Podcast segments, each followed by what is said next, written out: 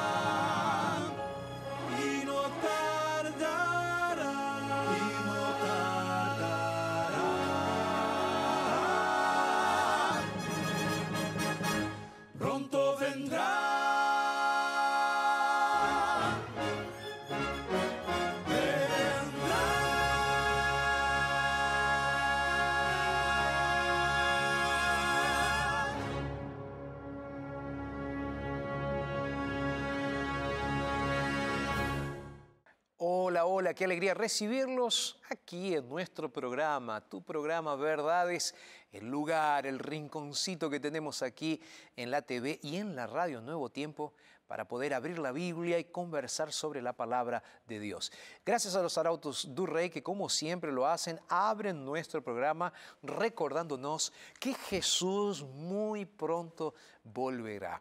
Y sabes, hoy queremos hablar no del Jesús que va a volver, sino del Jesús que representa verdaderamente la Pascua.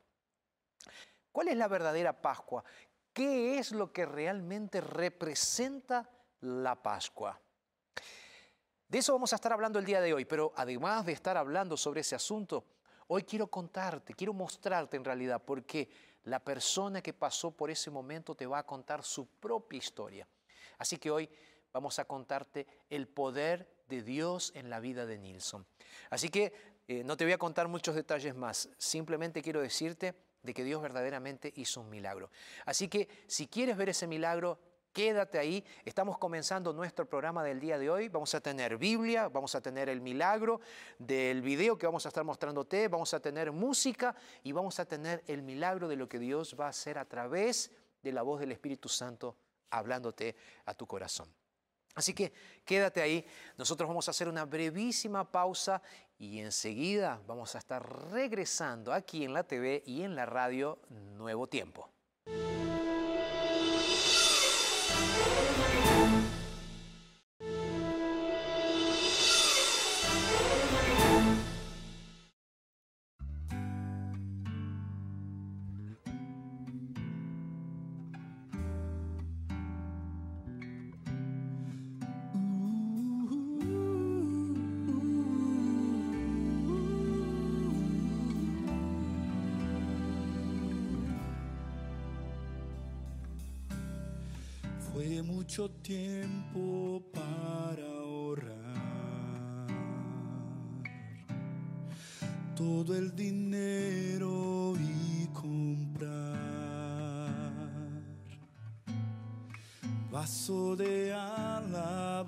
nuestro frasco de puro amor para ungir a su Señor. Fue en Betania al cenar.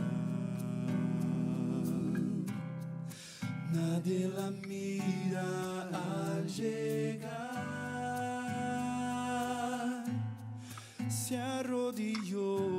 Su maestro y el vaso quebró y el perfume derramó. Yo soy un vaso de alabastro.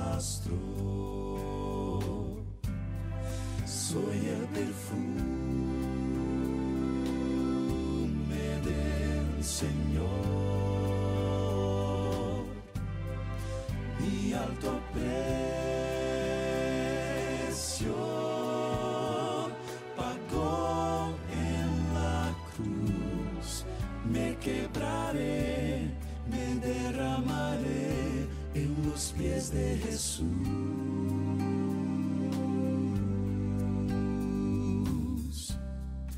Nubes espesas al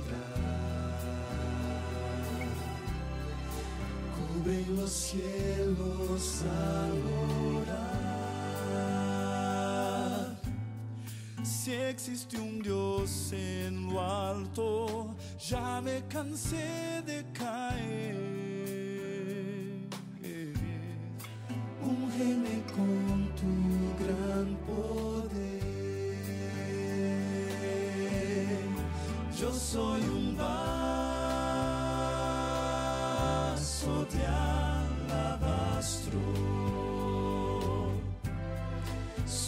El perfume del Señor. Mi alto precio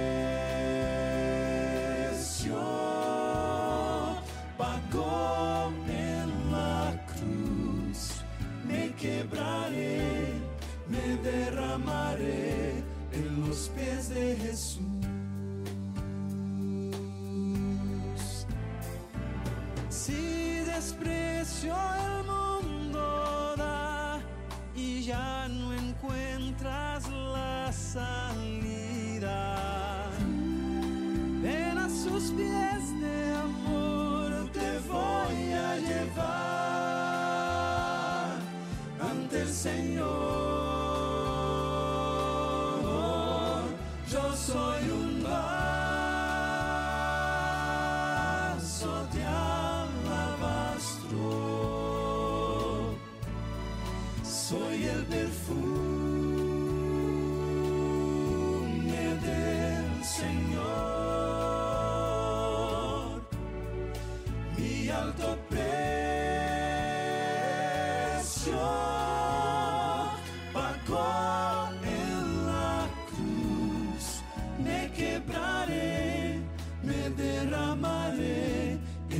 en los pies de Jesús.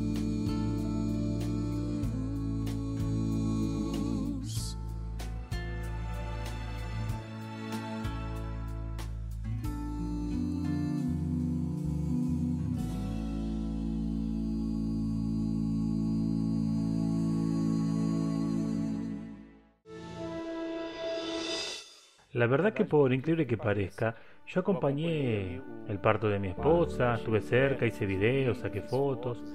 Eh, todo tranquilo, todo transcurrió bien, prepararon al bebé, fuimos hacia la habitación, después la enfermera llegó con el bebé yo estaba allí en la habitación imaginando que las cosas estaban yendo naturalmente. Solo que mi esposa comenzó a demorar mucho, yo me quedé con el bebé y comenzó a llorar con hambre, en fin. Ella demoraba mucho y yo comencé a sentirme angustiado pensando que el nacimiento de mis otros hijos no fue así. Y yo percibí que algo estaba raro, pero hasta entonces no tenía ninguna información. Hasta que ella llegó a la habitación. Un tiempo después, no recuerdo cuánto tiempo, con muchos dolores y cuando se fue la anestesia fue peor. Y ella me contó algunas cosas de lo que estaba sucediendo. Y después hablé con la doctora y ella me habló sobre las complicaciones. Y ese momento donde la doctora nos contó que paró todo para orar, yo solo supe después cuando fue lanzado en un video de la Asociación de Espíritu Santo. Yo no sabía de ese detalle. Y me quedé muy impactado cómo Dios actuó en el momento justo. Porque la doctora era cristiana, pero no sé el equipo de ella, posiblemente no. Y ella paró la cirugía y dijo, vamos a colocar en las manos de Dios y Dios va a resolver. Y supe ese momento espiritual, ese momento de intervención por medio de la oración y de allí la fe un tiempo después cuando salió el testimonio. Entonces yo no estaba por dentro de la gravedad. Por eso cuando vi el video, inmediatamente lloré mucho. Me sentí mucho más agradecido a Dios por todo lo que había sucedido y por la intervención espiritual, la fe, la oración. Em, en aquel momento porque hasta entonces yo lo había visto como un milagro, pero yo no había visto un equipo parar para orar en el momento, en esa situación prácticamente irreversible. Gratitud. Siempre cuando pienso en eso siento mucha gratitud en mi corazón, porque nosotros em, no esperábamos este tercer hijo. Nuestra hija más pequeña tiene 8 años y fue una gran sorpresa. Eh, yo estaba eh, muy feliz y a pesar de que son tres hijos, nosotros no teníamos planes, pero me puse muy feliz. Pero no imaginaba que sería tan complicado, en especial por la posibilidad de perder a mi esposa porque el bebé estaba bien, pero ella corría riesgos muy serios. Inclusive después de la cirugía, eh, hoy yo lo que pienso y agradezco por verlo feliz, sano, corriendo para todos lados, con mucha energía, conversa muy bien y modera muy bien las palabras. Entonces me quedo mirando así y solo tengo gratitud. A veces yo me encuentro muy emocionado mirándolo, simplemente jugando con la pelota en casa, corriendo aquí en el bosque. Y solo gratitud a Dios por todo lo que le ha hecho. Veo a Dios haciendo aquello que humanamente hablando es imposible. Es Dios siendo especialista en lo sobrenatural, en lo imposible. Es Dios actuando delante de las circunstancias, abriendo caminos donde el ojo humano no consigue ver nada más. Para mí la fe es una experiencia práctica y única con Dios, una conexión muy fuerte con el que nosotros sentimos después de verlo actuar.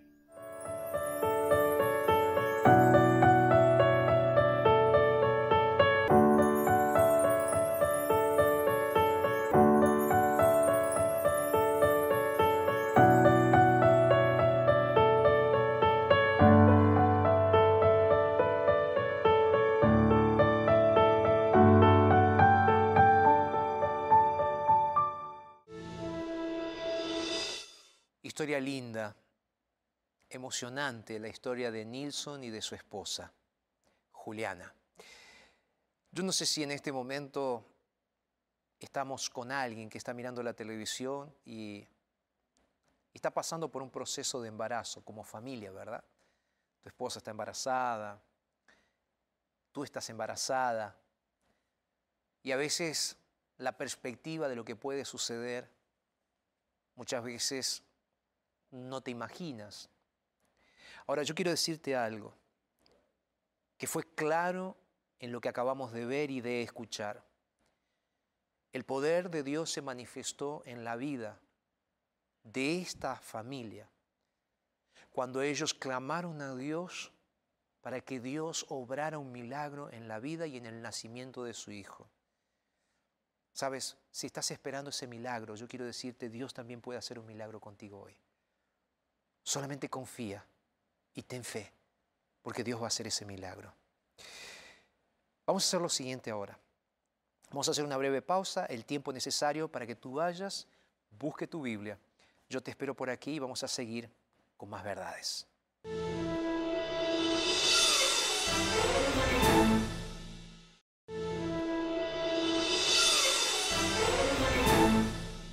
Qué bueno que están con nosotros, que estás ahí con nosotros. Espero que hayas traído ya tu Biblia. Mi Biblia está abierta aquí.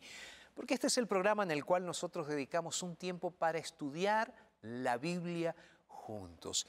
Y hablando de estudiar la Biblia, yo tengo un regalo para ti. Se trata de este curso bíblico titulado El Santuario. Te lo voy a mostrar ahí en la cámara para que puedas eh, solicitarlo. Es El Santuario, el Camino de Dios. Este curso bíblico fue grabado por el pastor Joel Flores, fue grabado en Israel. De paso, la producción me está diciendo, eh, de paso le damos la bienvenida a nuestro equipo de producción, ¿no? que estamos ya eh, en estos días, en estas semanas juntos, eh, gracias al equipo de producción ahí encabezado por Nacho. Y nuestro equipo nos cuenta que también está en el aire estas semanas el estudio bíblico del santuario con el pastor Joel Flores, la nueva temporada. Así que Biblia fácil, Biblia fácil, la nueva temporada de santuario también. Así que acompañen al pastor Joel Flores también, que él está enseñando la Biblia. Ahora bien, si tú quieres tener al pastor Joel Flores junto contigo estudiando la Biblia a través de este DVD, ¿cómo hago, pastor, para tener este DVD? Es muy simple y te lo voy a contar ahora. Tú puedes escribirnos a través de nuestro WhatsApp, de paso lo voy a mostrar una vez más. Mientras te menciono el WhatsApp, nuestro WhatsApp es el más 55 12 98 114 60. Este entonces es nuestro WhatsApp. Lo estoy diciendo despacio para que puedas anotarlo, lo voy a repetir, más 55 12 98 114 60. A través de nuestras redes sociales, entonces nuestros amigos, eh, Nacho, pueden contactarse con nosotros también, nos siguen en, en, las redes sociales, nos encuentran como TV Nuevo Tiempo y como Radio Nuevo Tiempo Oficial también. Una de las cosas interesantes también es que ustedes pueden ver este y otros materiales a través de nuestro canal de YouTube, eh, que lo van a encontrar como Nuevo Tiempo Oficial. Y además de eso, quiero decirte que también puedes encontrarnos en NT Play, ahora nuestros contenidos también están en español. Así que vas a encontrar verdades ahí, vas a poder compartirlo con tus amigos también, ¿ok? De paso, un abrazo grande a aquellos que siempre están compartiendo nuestros contenidos. Eh, los contenidos de la radio, de la televisión, los videitos diarios también. Gracias, de verdad, porque de esta forma estamos haciendo que la esperanza de Jesús se viralice. Muchísimas gracias. ¿ah?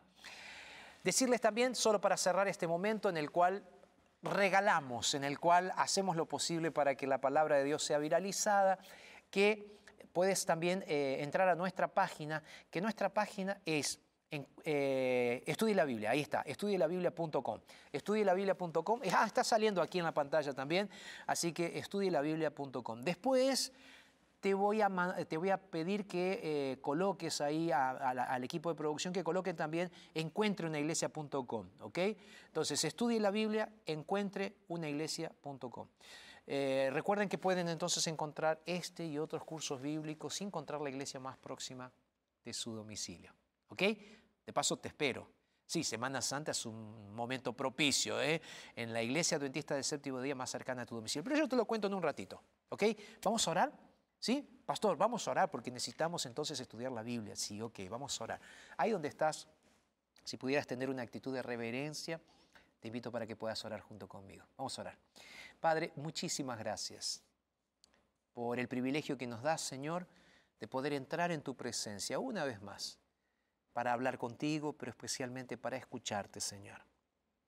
Así que ahora, Señor, quiero pedirte en el nombre de Jesús puedas abrir nuestras mentes para entender tu mensaje.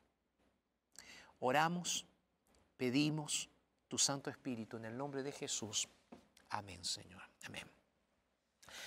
Alguien me preguntó a través de las redes sociales y me dijo así, pastor, ¿qué significa verdaderamente la Pascua? Porque a veces como cristianos nosotros estamos un poco confundidos en relación con la Pascua, me dice esta persona.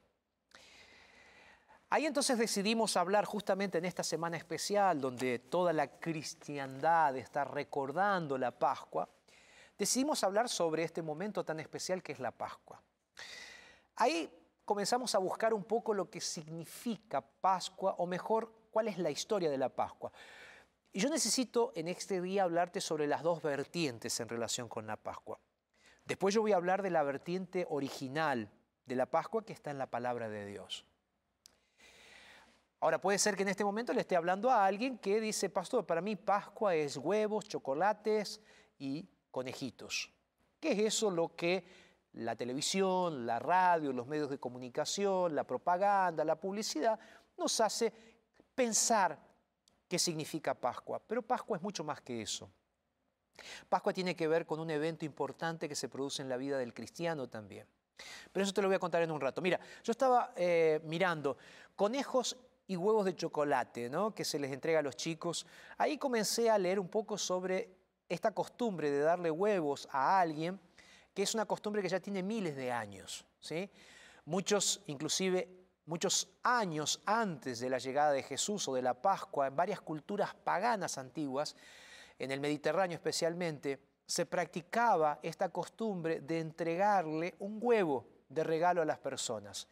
¿Por qué? Esto indicando la llegada de la primavera, una nueva temporada, el presagio de un reverdecimiento, de un revigoramiento de la naturaleza. Entonces, el huevo era un símbolo de vida. Y es por esa razón que en aquellas culturas se regalaba un huevo. Ahora bien, en torno al siglo IV, la iglesia cristiana romana adoptó esta experiencia, adoptó esta, esta costumbre, y entonces muchos creyentes que traían costumbres del paganismo comenzaron entonces a regalar un huevo en el momento de, la Pascua, con ese significado que ellos le daban. En el siglo XVIII se nos dice que los franceses entonces crearon por primera vez los huevos de chocolate, que se transformó en un consumo, eh, en un regalo de consumo eh, completamente simbólico. Ahora bien, ¿y los conejos? Los conejos, se nos dice que en el hemisferio norte, el conejo hiberna dentro de su guarida todo el invierno. ¿Y qué es lo que pasa? Bueno, desaparece de la vista. Es en la primavera cuando el conejo se despierta y entonces sale, resurge, resucita dicen algunos así, ¿no? De su hibernación y entonces algunos dicen que es una representación de Jesús.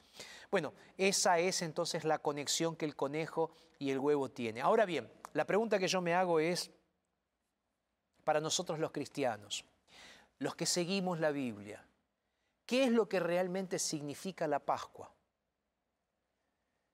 ¿Cuál es la verdadera historia de la Pascua? ¿Tiene que ver con huevos y conejos, con huevos de chocolate? Claro que no.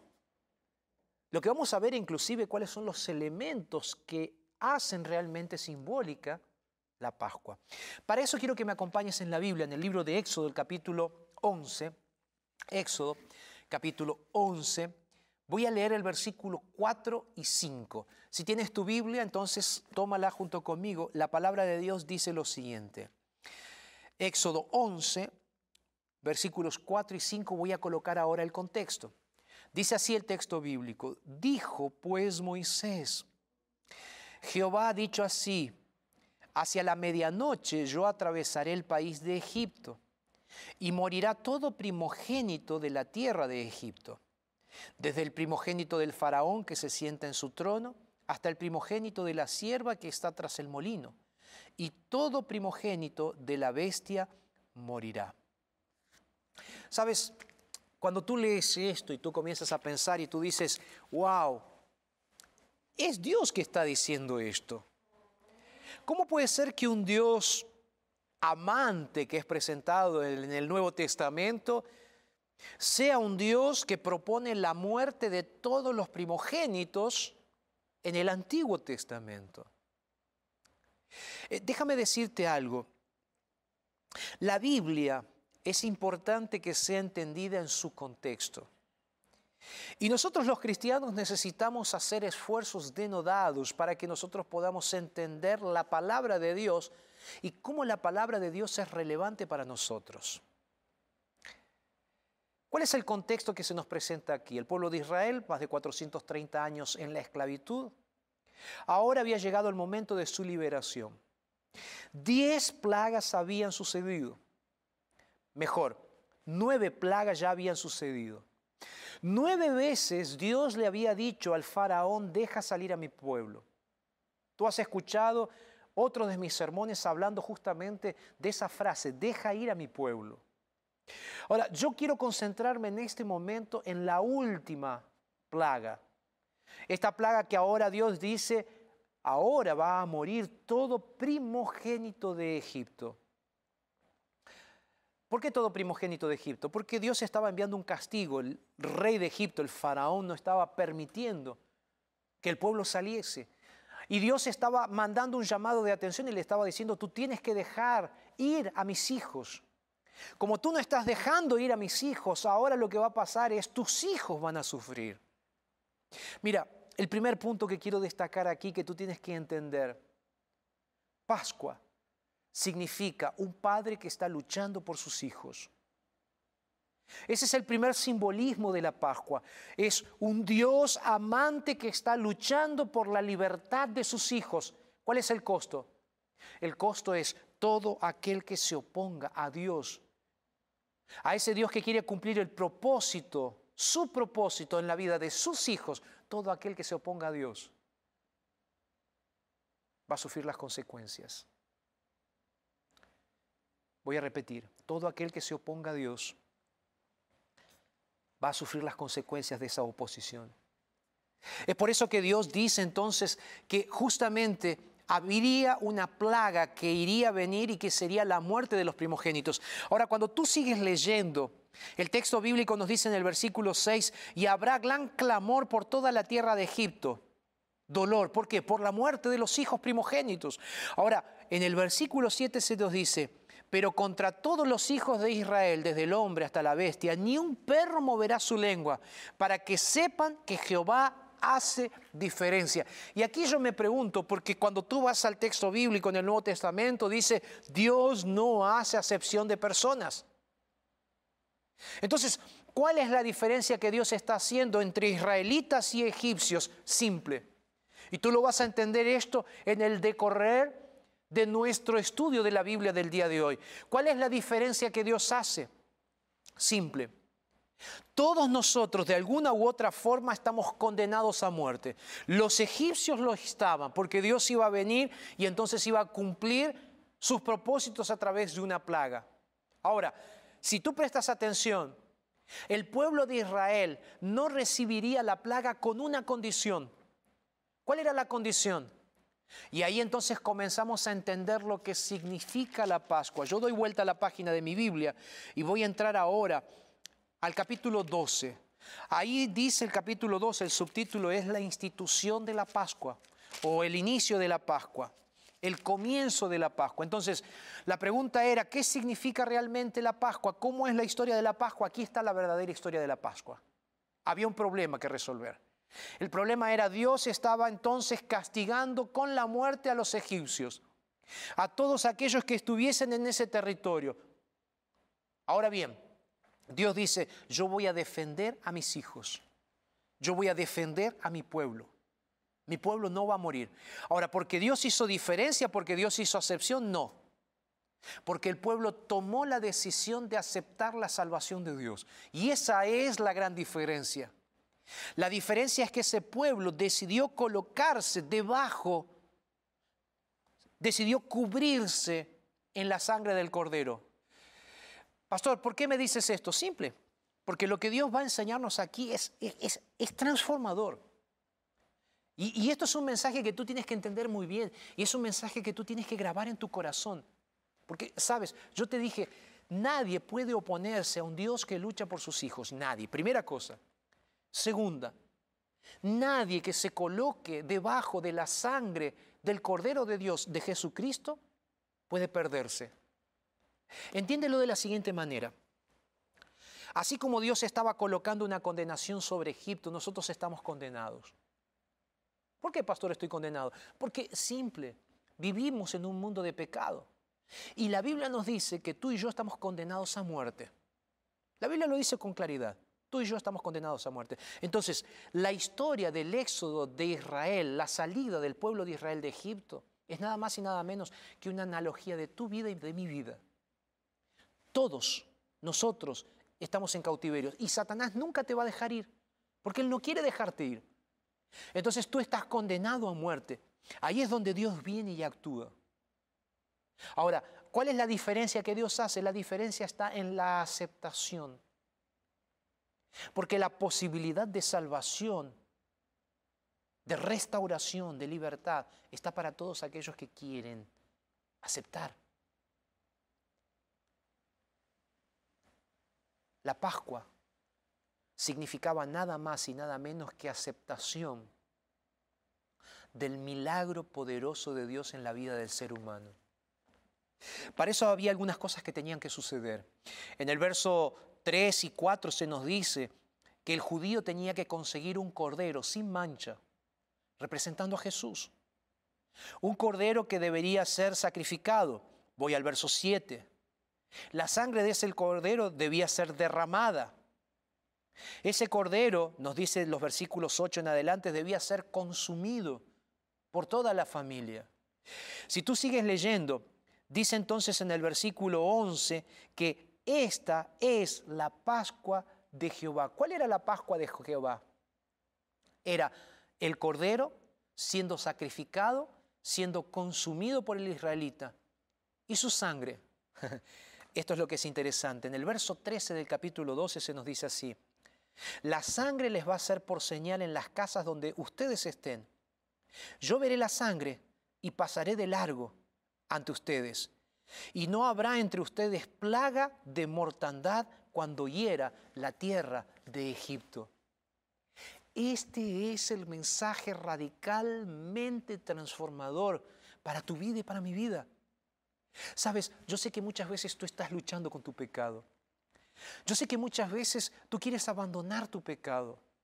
Yo sé que muchas veces quieres dejar ese pecado que no sabes cómo hacer para abandonar. Una mujer me escribió y me dice así, pastor, no sé qué hacer. Mi esposo está siendo víctima de pornografía, pastor. Pastor, mi esposo ya decidió muchas veces abandonar ese vicio que nos está destruyendo, pastor. Esta mujer me dice, pastor, ya no sé qué hacer. Ya no sé qué hacer porque lo perdono, pero él sigue, pastor. Y él dice, no puedo, yo quiero. Fuimos al médico, fuimos a terapia, fuimos aquí, fuimos allá. Pastor, nuestro matrimonio se está destruyendo, estamos quedando en ruinas. ¿Qué hacemos? En cierto sentido, en cierto sentido, tú y yo somos ese hombre que está luchando para restaurar su vida, su matrimonio. Puede ser que tu problema no sea pornografía, como ese hombre. Pero puede ser que tú estés luchando en este momento con tu pecado.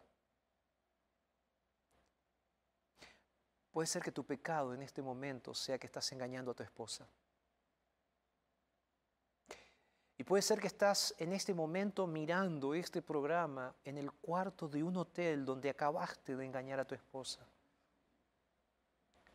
Prendiste la televisión, encontraste este programa, me encontraste ahí hablándote, no apagues, no cambies de canal. El mensaje de Dios para ti es claro.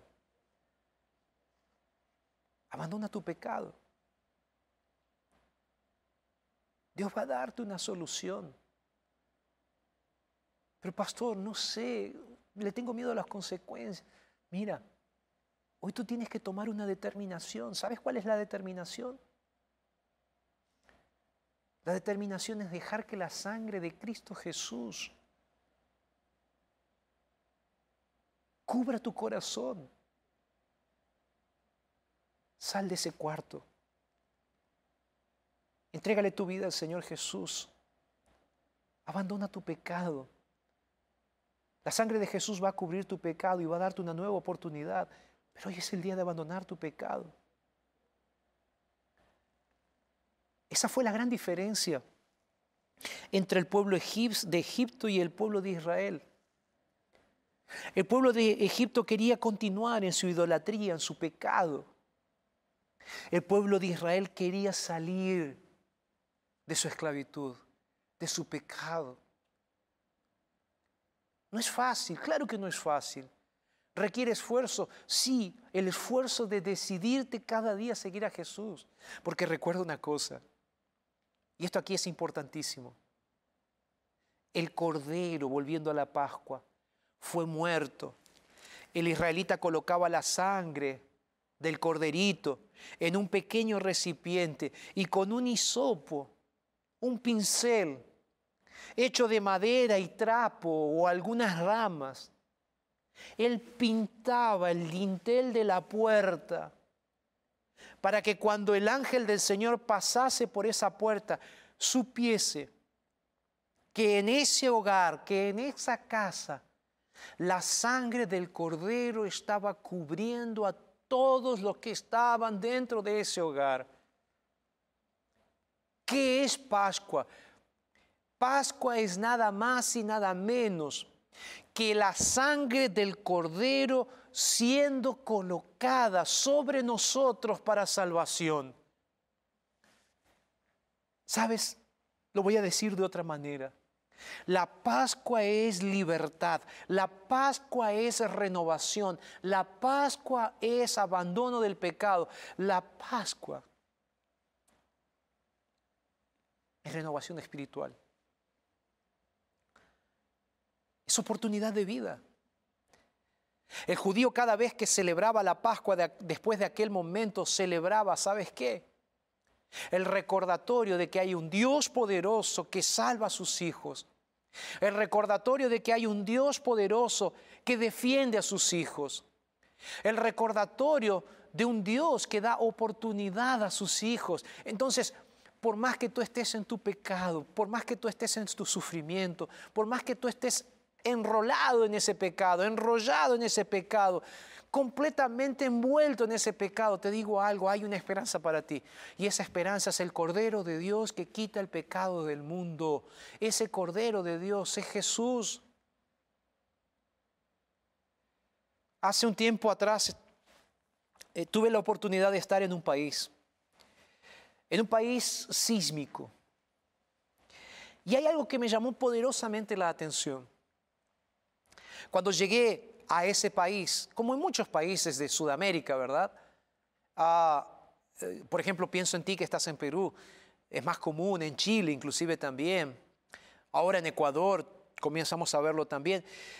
Pero cuando llegué por primera vez a ese país vi que había círculos dibujados en la calle y comencé a ver carteles en diferentes lugares. El cartel decía lugar seguro. Los carteles decía área segura. Ahí entonces alguien me invitó a almorzar. Y entonces yo le pregunté, les dije, veo que ustedes tienen una cultura sísmica aquí, de terremotos, ¿verdad? Sí, dice pastor, claro que sí. Y ahí la persona con la cual yo estaba almorzando me dice, pastor, déjame contarte algo. Cuán importante es seguir con atención esos carteles que te indican cuáles son los lugares seguros. Le dije, cuéntame. Mira, pastor, me dice, un día, en uno de los grandes terremotos que pasó aquí en nuestro país, yo estaba con mi familia en un restaurante también. Y siempre me dice esta persona, cuando yo entro a algún lugar, lo primero que me fijo es cuáles son los lugares seguros. Y él me dice, normalmente los lugares seguros son una columna o normalmente es en el dintel de la puerta.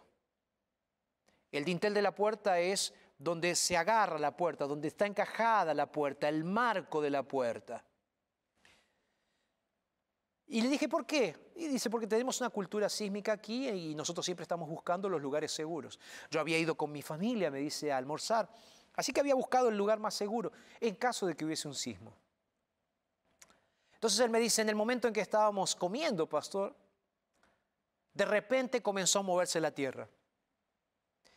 Y entonces lo primero que hice fue esperar, porque normalmente cuando comienza un movimiento telúrico, un sismo, un terremoto, eh, tú tienes que ver cuál es la magnitud, ¿verdad? Si ya pasaste por eso, sabes de lo que te estoy diciendo. Ahí él se quedó quieto, miró para todos lados. Y la tierra se comenzó a sacudir más fuerte, y más fuerte, y más fuerte. Ahí entonces él sacó amablemente a su familia y colocó a su familia debajo del marco de la puerta, del dintel de la puerta.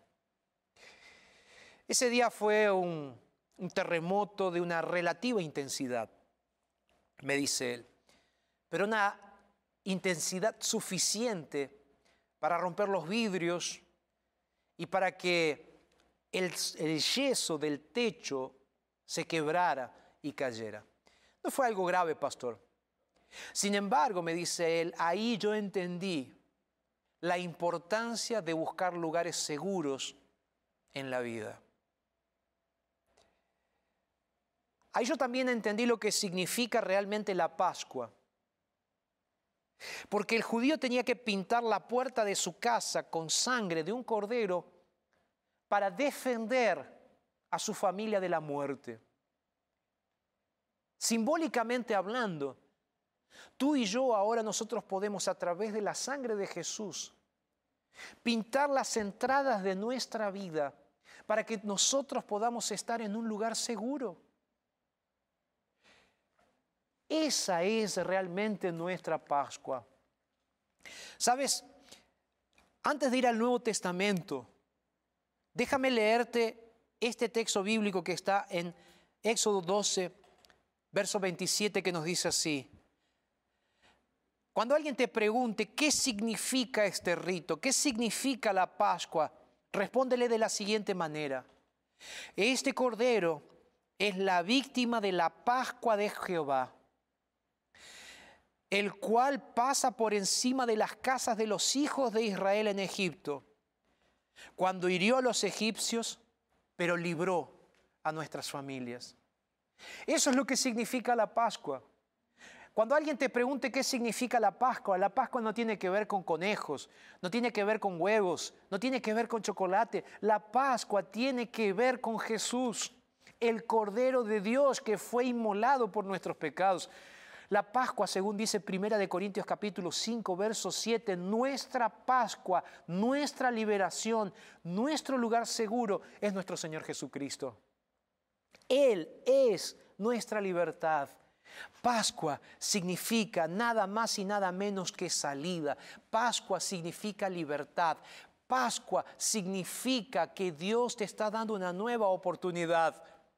En esta semana nosotros estamos recordando la Pascua, el sacrificio de nuestro Señor Jesucristo. Y no solo la muerte, estamos recordando también su resurrección. Estamos recordando cómo Jesús fue realmente el Cordero de Dios que se entregó para darnos vida y vida eterna. Así como en el pasado, con el pueblo de Israel. Hoy el Señor Jesús quiere entrar en tu vida. Hoy el Señor Jesús quiere darte oportunidad. Yo sé que estás cansado, yo sé que estás cansada. Yo sé que estás luchando muchas veces con tu pecado. Pastor, ¿cómo hago para abandonar mi pecado? Mira, no pienses en cómo abandonar tu pecado.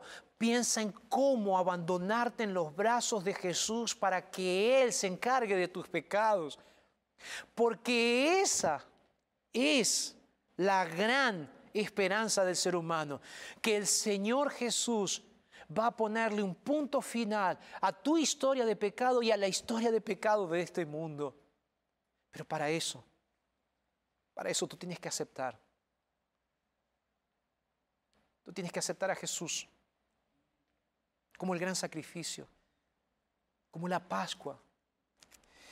Mira, la Biblia nos dice en el libro de Hebreos, y me gustaría que pienses en este texto bíblico, en el libro de Hebreos el capítulo 9, el versículo 28, dice que Cristo fue ofrecido una sola vez con un propósito.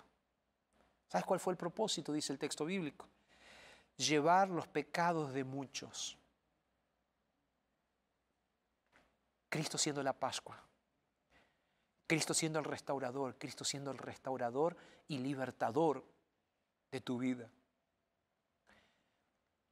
Dice, Él fue ofrecido una sola vez para llevar los pecados de muchos. Y así como Él fue ofrecido una vez, así Él volverá por segunda vez sin relación con el pecado para salvar a todos aquellos que lo esperan. Hoy quiero hacerte una invitación. Yo no sé cuál es tu Egipto, yo no sé cuál es tu pecado. No sé qué es lo que estás abrazando que te gusta tanto, pero una cosa es cierta. El nombre de Jesús, Permite que Jesús te libere, que Jesús sea tu Pascua, que Él sea tu redentor y tu libertador. Hoy es día de salvación. Hoy es día de entrega. Deja que la sangre de Jesús te cubra. Porque tú eres una hija. Tú eres un hijo de Dios. Y tú eres completamente libre Voy a repetir, tú eres libre en Jesucristo, tu Salvador. Lo repito, tú eres una hija, tú eres un hijo de Dios. Y justamente por eso que el Señor no va a permitir que nada ni nadie te separe de Él.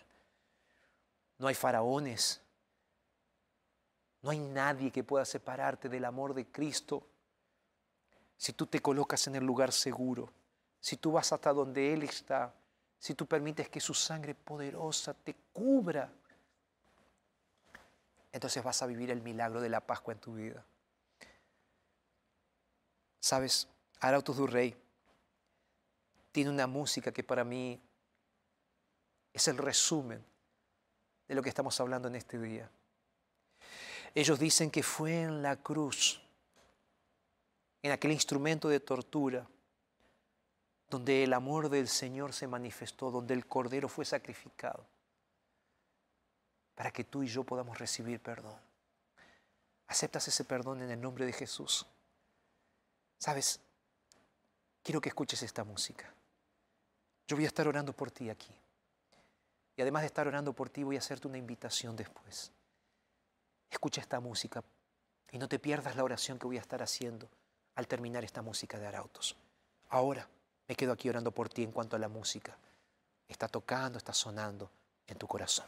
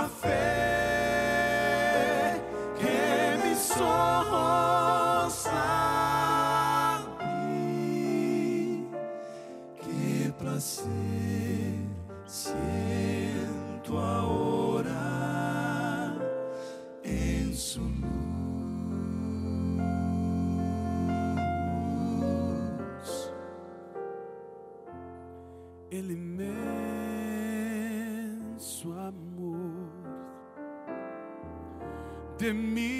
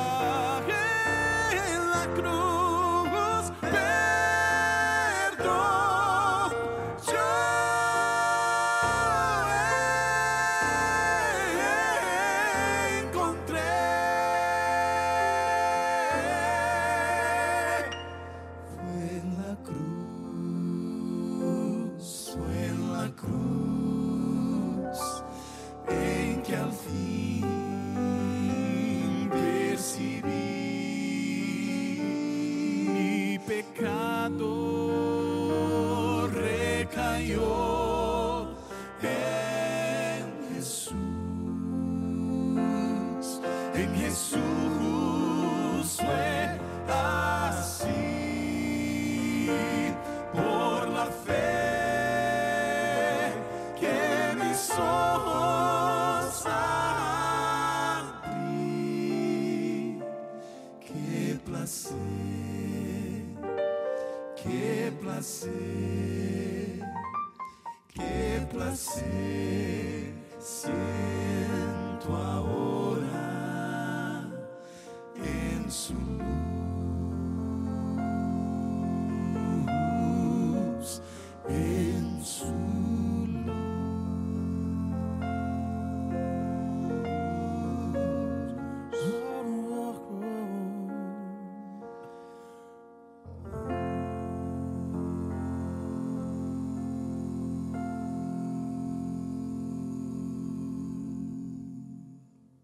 Gracias, Arautos du Rey, por esta linda música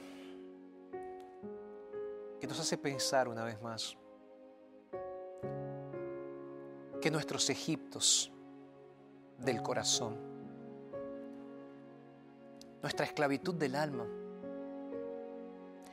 puede ser desconstruida por la sangre de Jesús. Y es de eso que te hablé en este día. Es esa sangre de Jesús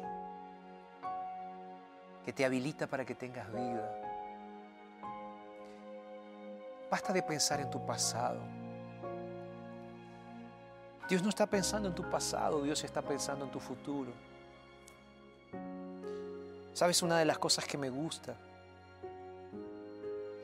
Es que Satanás conoce tu nombre,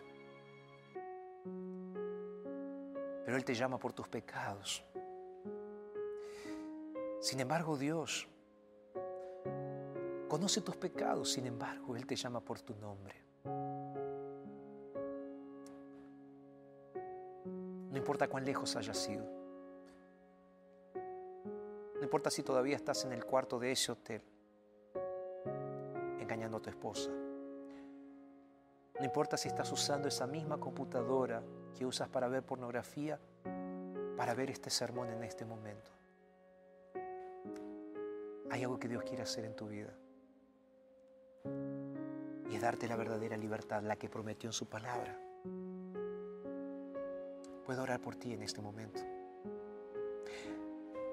Sabes, antes de orar, me gustaría recordarte que las iglesias adventistas del séptimo día estos días estarán abiertas. Puedes encontrar la iglesia más cerca de tu domicilio en encuentrouniglesia.com. Te vamos a recibir con un abrazo. Vamos a estar recibiéndote con alegría. Y sabes, di que vienes de parte de Nuevo Tiempo, que el pastor Jorge Rampoña te invitó. Nosotros le vamos a decir a tu iglesia, ahí donde vas a estar yendo, que tú vas a estar, que estás viniendo recibir un mensaje importante de salvación en esta Pascua. Encuentra en iglesia.com, es la iglesia más próxima de tu domicilio. Vamos a orar juntos. Ahí donde estás, entrégale tu vida al Señor y que Él sea tu Pascua y tu libertador. Vamos a orar, Padre. Gracias por este momento. Gracias por tu mensaje, Señor. Gracias por la vida eterna en Jesús. Y gracias porque en Jesús tenemos un lugar seguro. Señor, ayúdanos a tomar la decisión más radical e importante de nuestras vidas, que es abrazarte a ti y abandonar nuestros pecados. Nos entregamos a ti, Señor, y lo hacemos en el nombre de Jesús. Amén. Que Dios te bendiga y que puedas ver ese milagro en tu vida. Que Dios pueda darte fortaleza. Y recuerda, lo dice el Señor Jesús en su palabra. Entonces es verdad. Te espero aquí, entonces en la TV y en la radio, Nuevo Tiempo, en nuestro próximo programa. Que Dios te bendiga y un abrazo.